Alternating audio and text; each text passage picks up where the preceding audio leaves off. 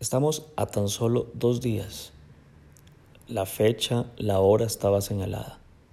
Los discípulos de Jesús sabían que Él iba a morir, iba a ser entregado, iba a ser crucificado.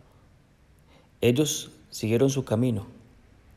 Por otro lado, mientras pasaba este camino, Jesús salió de Jerusalén, estuvo en el Monte de los Olivos y fue hacia una ciudad llamada Betania. Realmente son tres kilómetros. Es una ciudad que queda en el área metropolitana de Jerusalén.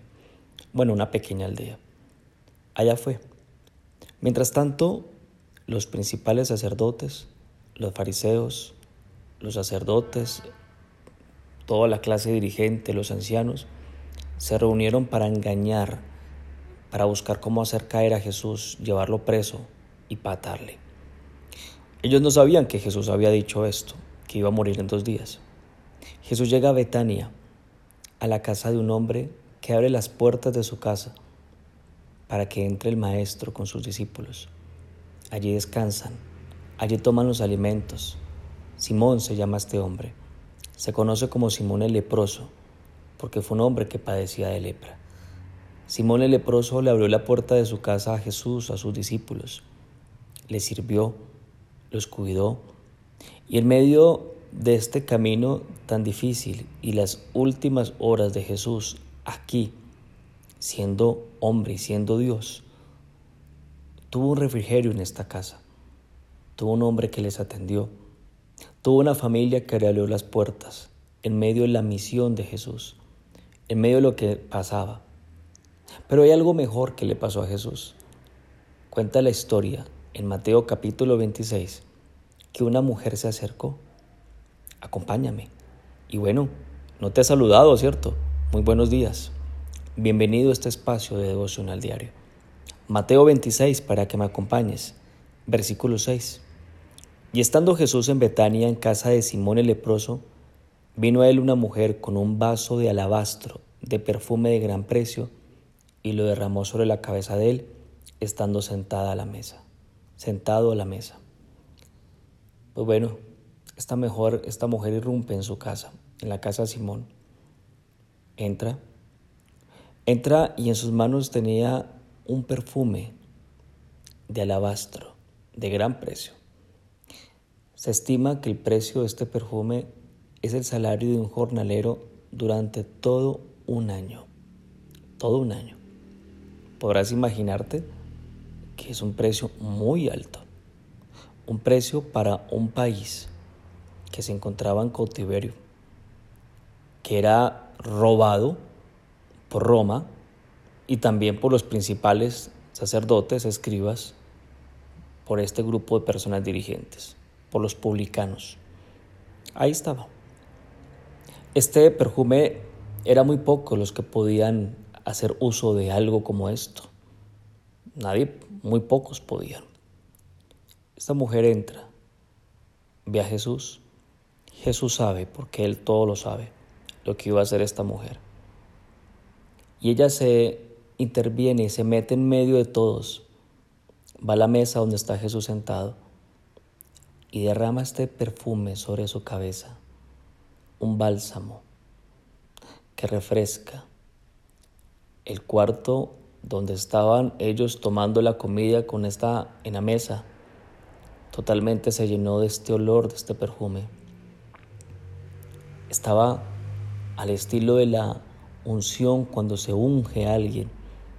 Ella estaba ungiendo con perfume. Ella había entregado no algo que le sobraba. Ella le estaba dando lo mejor a Jesús. Esto es un bálsamo para Jesús. Es un bálsamo en sus últimos minutos, en sus últimas horas.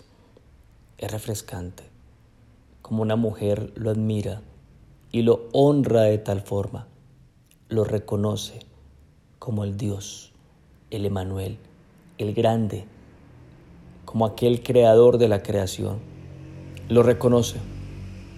Y es tanto que esta mujer, no tenemos el nombre, pero hace esto por él, le da lo mejor. Sin embargo, pasa algo. los apóstoles, los discípulos de Jesús, se enojan. Y tú me puedes decir, pero ya mí, ¿estos por qué se enojaron? ¿Por qué los discípulos se enojaron? Mira lo que dice el versículo 8. Al ver esto, los discípulos se enojaron, diciendo, ¿para qué este desperdicio? Está la pregunta a los discípulos. Esto es un desperdicio. ¿Cómo se le ocurre haber botado tremenda cantidad de dinero en los cabellos de Jesús? Ya mañana se baña y se le va eso, qué sé yo. ¿Cómo le ocurre hacer esa bestialidad? Miren lo que dice el versículo 9. Porque esto podía haberse vendido a gran precio y haberse dado a los pobres. Esta era la justificación del enojo de ellos. Ellos estaban enojados con la mujer porque había hecho un desperdicio. Pues recuerda que ellos recién aprendieron la parábola de los talentos. Y recién aprendieron que Jesús les dijo que los de la derecha y los de la izquierda, los de la derecha eran los que habían dado a los pobres, a los hambrientos. Entonces estos hombres responden con todo esto en la mente. Estos responden, pues, si el perfume es un talento, lo está desperdiciando, tiene antes que hacerlo multiplicar, lo está botando. Y si tengo que dar, pues tengo que dar al pobre. Jesús, pues no, pues Jesús está bien. ¿Qué va a necesitar Jesús? Él no necesita nada. Él no, él no lo está pidiendo. Jesús interviene, porque Él no puede dejar esto así. Él tiene que enseñarles a los discípulos una lección más grande. Y esa lección también es para ti y para mí. Mira lo que dice entonces el versículo 10. Y entendiéndolo Jesús les dijo, ¿por qué molestáis a esta mujer? Pues ha hecho conmigo una buena obra. Así le dice Jesús.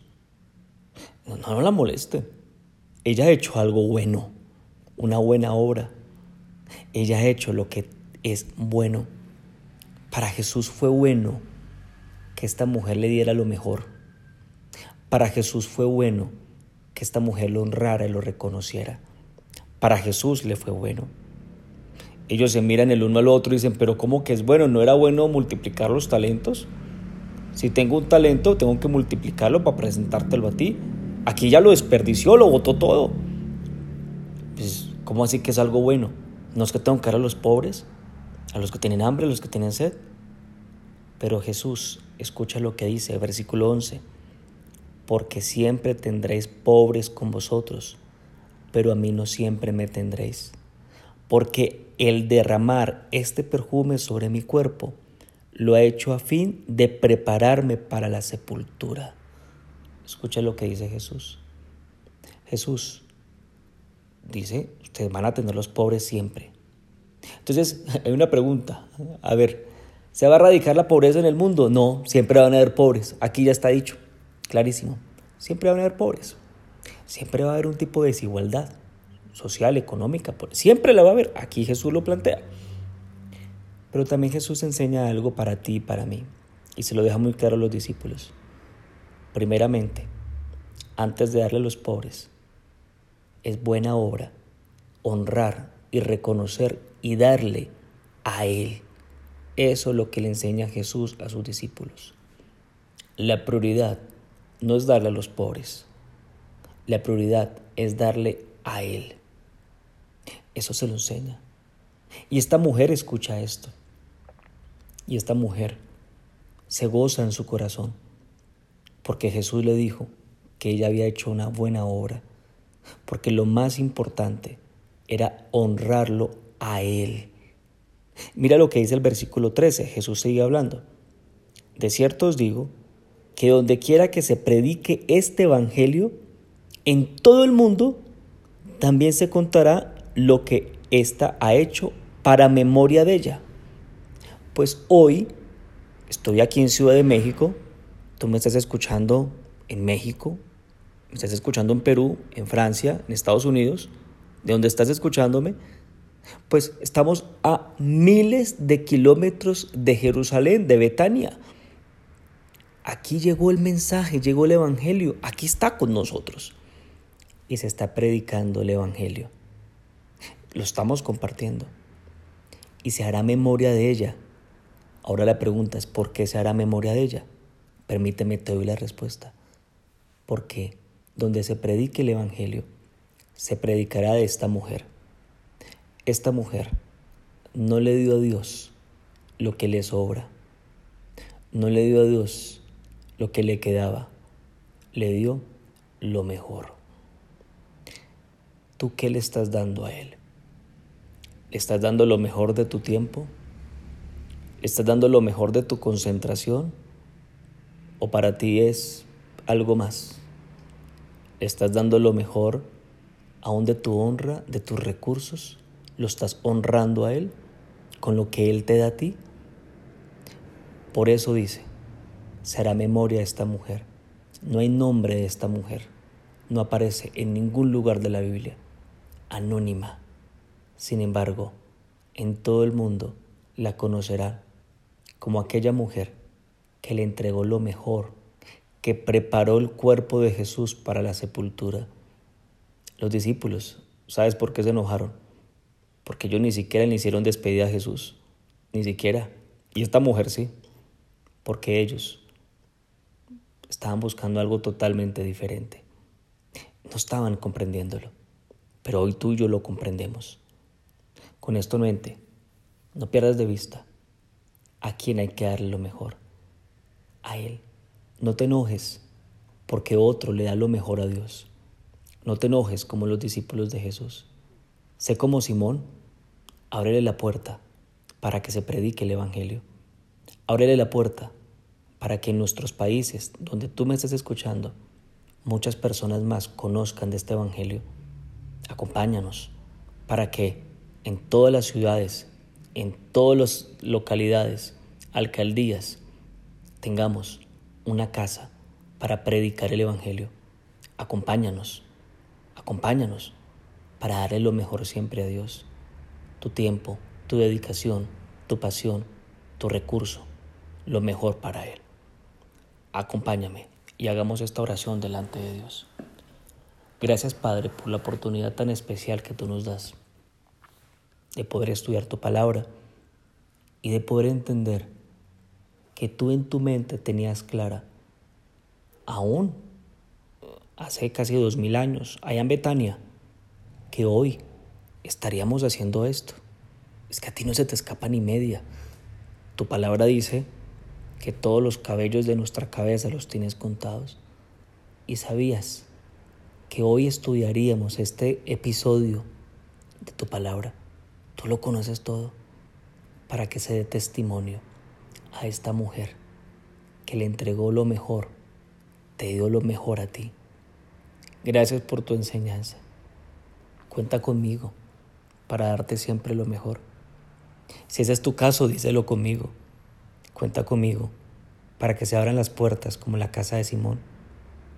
Cuenta conmigo para entregarte la mejor de lo mejor a ti. Gracias por este tiempo. Oro seguro de tu presencia. Amén y amén. Bueno, antes de finalizar, recuerda, esta noche te espero en nuestra conferencia virtual 9 de la noche.